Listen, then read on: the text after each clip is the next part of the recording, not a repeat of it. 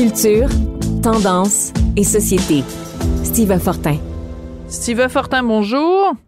Oui, salut. On parle parfois euh, des médias sociaux qui servent euh, à échanger des bêtises, mais parfois ça, ça permet simplement de, de connaître le fond de la pensée des gens.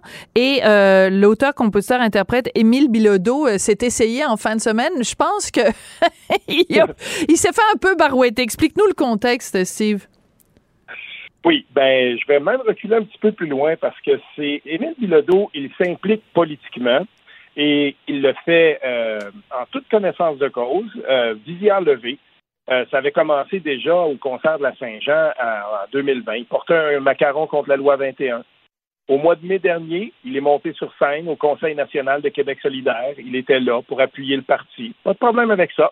Lors de la dernière campagne électorale, bien sûr, on se souviendra, il a fait du porte-à-porte avec Québec solidaire, Gabriel Nadeau-Dubois. Il milite, s'implique, il n'y a rien de mal là-dedans. Puis là, ben, arrive. Au contraire. Euh, Au contraire, c'est même, c'est même quelque chose de très positif qui doit être salué, ah, ben là. Oui. Ah, ben oui, ben oui. Puis il le fait, il le fait sourire et tout ça. Puis euh, il n'y a aucun problème là-dedans. Et puis euh, là vient le, dossier du. Serment, roi. Donc voilà que on, parle beaucoup de ça. Enfin, la loi, la, la, loi 4 est votée, la loi du, de la coalition Avenir Québec. L'obligation du serment tombe. Et puis, euh, il est actif sur les réseaux sociaux, Émile Bilodeau. Il discute avec un militant péquiste que je connais.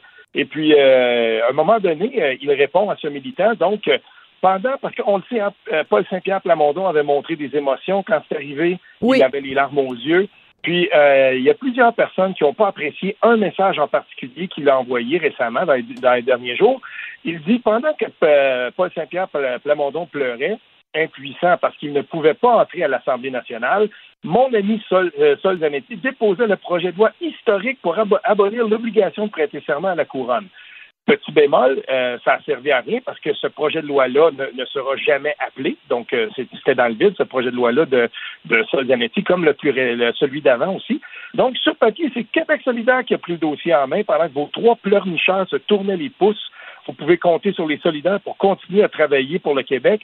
Mais j'avoue que le PQ show est divertissant. Moi, je travaille le, je préfère le travail concret et bien fait. Bon, et alors y a des bémols à mettre là-dedans? Ben pas juste des bémols, c'est que c'est pas très élégant de traiter Joël Arsenault, Pascal Bérubé et Paul Saint-Pierre Blamondon de pleurnichards alors que euh, ils ont le droit d'être émus euh, devant ce que tout le monde à considérer comme un moment quand même historique qui va avoir marqué la, la, vie parlementaire au Québec. Ben oui, c'est important de le rappeler. Puis là-dedans, il y a deux angles. Premièrement, euh, j'ai vu plusieurs personnes euh, du domaine de la santé mentale qui ont qui ont euh, répondu parce que tu l'as vu en fin de semaine, hein, cette capture d'écran-là a fait le tour parce que maintenant c'est une capture d'écran. Le, le, Bilodeau a, a supprimé ce, ce, ce message-là depuis. Euh, et, euh, là, ce qui se passe, c'est qu'il y a des gens qui sont qui, ont, qui ont demandé à Émile Bilodeau, certains qui disaient oui, moi je suis d'accord avec tes prises de position politiques, mais est-ce vraiment bien de, de, se moquer de quelqu'un qui a des émotions, d'un homme qui a des émotions, du point de vue de l'angle de la santé mentale? Ça, c'est déjà une chose. La deuxième, c'est que du point de vue parlementaire, par exemple, euh, moi, je pense à un juriste qui a répondu, à Willy Gagnon, qui a répondu à, à, à, à Émile Bilodeau, puis lui dit le projet de loi 190 le, celui auquel il réfère de Sol Zanetti, cette fois-ci, là, ben, il a été déposé pour rien parce qu'il n'a pas été appelé. Puis lui rappelle constitutionnellement que c'est la loi 4 de, la coalition Avenir euh, Québec qui a été euh, adoptée. Puis cette loi-là, pour une fois, même si les trois mousquetaires, comme on les appelle, les trois députés du Parti québécois étaient en dehors de la Chambre, mais pour une fois, là, il y a quand même eu une rare unanimité à l'Assemblée nationale pour dire je pense que les Québécois sont rendus là. On va de l'avant. Ça prenait un message un petit peu plus rassembleur. Et moi, quand j'ai répondu à Émile Bilodeau, j'ai cité l'entrevue que tu as faite avec euh, Daniel Boucher parce que j'ai beaucoup aimé euh, la façon dont il avait répondu à ta question sur le serment. Donc, lui, il allait d'une ouverture et il disait, ben, tu sais, il faut, il faut travailler quand on a des avancées comme ça à faire et tout ça. Puis, euh, dans ce fil de discussion-là, il a répondu, lui, comme par exemple aussi Pierre-Luc Briand, un autre artiste, ancien candidat du PQ dans Rosemont, la petite patrie, la dernière fois, ben, je veux dire, il y a plusieurs personnes qui lui ont répondu, même dans sa, dans, sa propre famille, si on veut, euh, d'artistes. Puis on lui disait, ben, tu sais, je sais pas, oui, c'est inélégant, puis en même temps, mais ça montre une chose aussi, c'est que Émile Bilodeau, quand il a décidé de s'engager avec Québec solidaire, c'est comme s'il avait épousé puis avait embrassé à pleine dents le discours un petit peu plus revanchard vis-à-vis du Parti québécois. Et ça, je pense pas que ça va faire avancer ni la cause de l'indépendance euh, et ni la cause de la gauche non plus. Ouais. Alors juste pour rappeler euh, l'entrevue que j'avais faite avec euh, Daniel Boucher, vous allez retrouver ça dans la section euh, euh, radio de, de, enfin dans la section balado, je pense de, de Cube Radio la semaine dernière. Et euh, l'argument qui était avancé par Daniel Boucher, qui est lui aussi auteur, compositeur, interprète évidemment, c'est qu'il disait moi j'aurais aimé plus de de transpartisanerie, j'aurais aimé que les gens au-delà de leur partisanerie s'unissent pour faire en sorte que le serment du roi euh, passe euh, euh, à la trappe. Et je veux juste rajouter quelque chose aussi quand on, mhm. on, parle de des des disons des prises de position de d'Émile Bilodeau. Il y a des gens qui ont déterré aussi une, une déclaration qu'il avait faite avant en disant il faudrait que le PQ meure pour qu'on puisse faire avancer la, la, cause, la souveraineté. D'ailleurs, il avait écrit ça en faisant plein de fautes de français. Il faudrait, il faut que le PQ meure pour qu'il y une opposition souverainiste. Euh, tu sais, quand on, reproche aux étudiants de cégep de faire des fautes de français, Émile Belodo, il est plus au cégep. Il faudrait que quelqu'un lui apprenne que c'est, on dit qu'il faut que il y ait AIT et non pas AI de LE. Bref. Euh, donc, il souhaite la mort du PQ. Euh, après ça, il y a des gens qui disent, ah, il faudrait que le PQ et Québec solidaire s'unissent. C'est pas comme ça qu'on qu'on va y arriver. Ben non, puis il faut pas oublier une chose, OK? Parce que là, il faut mettre les pendules à l'heure. Euh, il y, a des, y a des indépendantistes, parce que là, je vois les gens aller dans tous les sens. Il y a des indépendantistes chez Québec solidaire. Pour certains, le combat de la gauche passe avant celui de l'indépendance. J'ai pas de problème avec ça.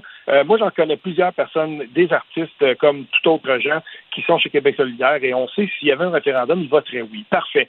Il ne faut pas s'aliéner ces gens-là. Toutefois, ces deux partis-là sont arrivés à un point, à un moment donné, où on peut douter que ce soit possible pour eux de s'unir. Mais je leur rappellerai quelque chose si j'ai appris quelque chose quand je suis allé en 2014 en Écosse pour le référendum là-bas, c'est que le grand euh, parapluie du Yes Vote, parce qu'on l'appelait comme ça là-bas, le, référendum euh, pour l'indépendance en Écosse en 2014, le grand parapluie des gens qui s'étaient unis, là, il y avait des, il y avait plus de 90 associations pour le oui.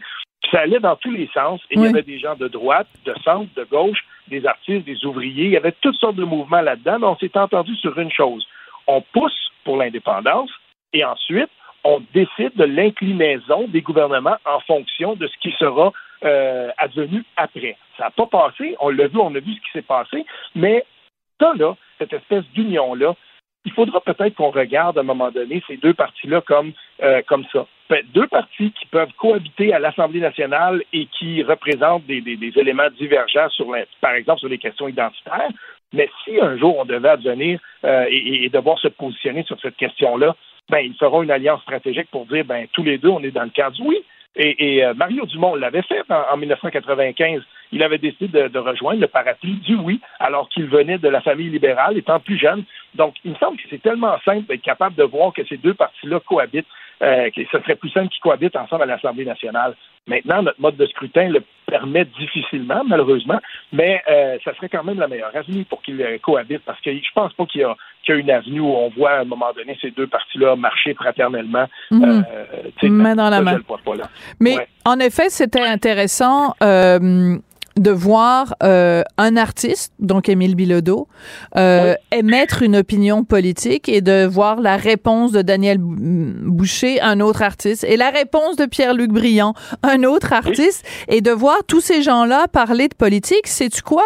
Moi, je suis contente, ne serait-ce que pour ça, parce qu'on a eu tellement longtemps, euh, au cours des dernières années, une accalmie, euh, une absence des artistes sur la place publique pour parler de politique pour parler de la langue, pour parler de laïcité, pour parler de toutes ces questions-là.